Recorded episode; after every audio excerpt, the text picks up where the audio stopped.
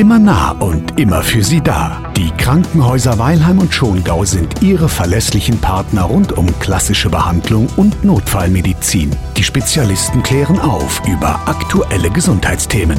Heute gehen wir mal ein gewichtiges Thema an, und zwar im wahrsten Sinne des Wortes.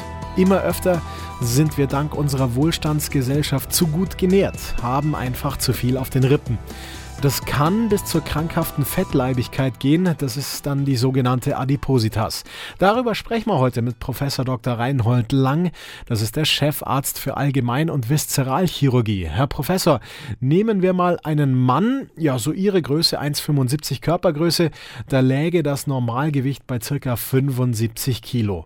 Danach kommt das Übergewicht und dann eben die Adipositas. Ist denn das Gewicht der einzige Indikator? Nein, es gibt dann auch ähm, noch quasi Hüft-Bauchumfang Ummesser, also aber durchgesetzt bis heute hat sich eigentlich die Adipositas und es ist schon sehr in Ordnung. Ich habe einmal einen Patienten gehabt, der hat Gallebeschwerden gehabt und äh, einer meiner Assistenten hat dann beim BMI von 30 Adipositas Grad 1 hingeschrieben. Das war ein Schwerathlet, also sprich, der hat nur Muskeln gehabt und da bin ich nachher hingegangen zu meinem Assistenten und habe ihn gefragt, ob er sich so richtig überlegt hat, was er da gemacht hat. Ähm, es gibt natürlich schon auch schwere Menschen, nicht durch schwere Knochen, wie man es umgangssprachlich sagt, sondern die halt irrsinnig viel Muskelmasse haben. Äh, da kann ich nicht von Adipositas sprechen. Falsche Ernährung ist natürlich häufig eine Ursache, also zu viel Energie für zu wenig Umsatz und schon lagert unser Körper eben Fett an. Dann gibt es aber noch eine gewisse erbliche Disposition und auch Erkrankungen, die zu einem ungesunden Gewicht führen können. Und dann droht ja auch noch ein Teufelskreis, denn die Psyche spielt ja auch noch eine Rolle, oder?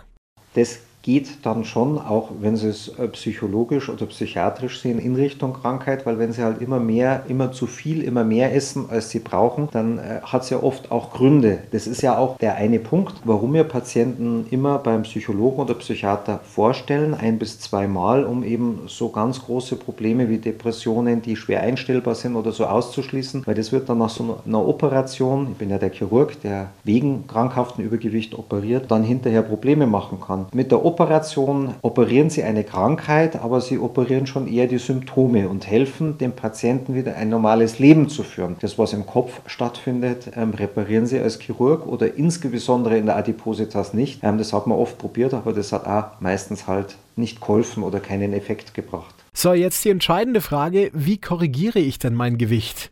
Die Ernährung dauerhaft umzustellen, das ist nicht leicht. Was sich lange als Gewohnheit eingeschlichen hat, das wird man ebenso schnell nicht wieder los.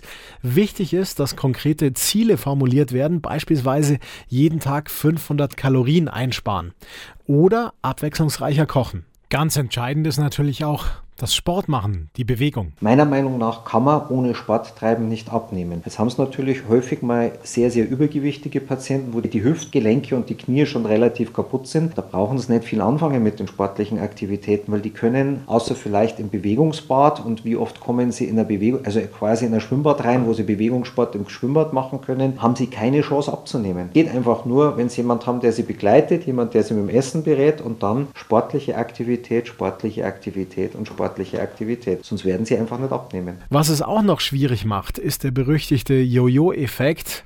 Auch wenn man seine Abnehmeversuche von Profis und Medizinern zum Beispiel begleiten lässt, droht das natürlich. Und Studien zeigen, dass mehr als 90 Prozent der Gewichtspatienten ihr Gewicht nicht dauerhaft reduzieren bzw. dann halten können. Ich kenne keinen Patienten mit einem BMI über 50, der es dauerhaft geschafft hat, abzunehmen. Da gibt es immer im Fernsehen wieder so Beispiele, die dann mit einem Personal Trainer, in den sie sich vielleicht sogar verlieben, mit jedem Tag Sport, also wirklich darunter kommen. Und wo der Personal Trainer an seinem Partner dann dran bleibt, dass der auch das entsprechende Training macht. Aber das sind via Lotto können sagen. Vielleicht ein bisschen häufiger, aber das ist nicht das Normale, was sie beurteilen können.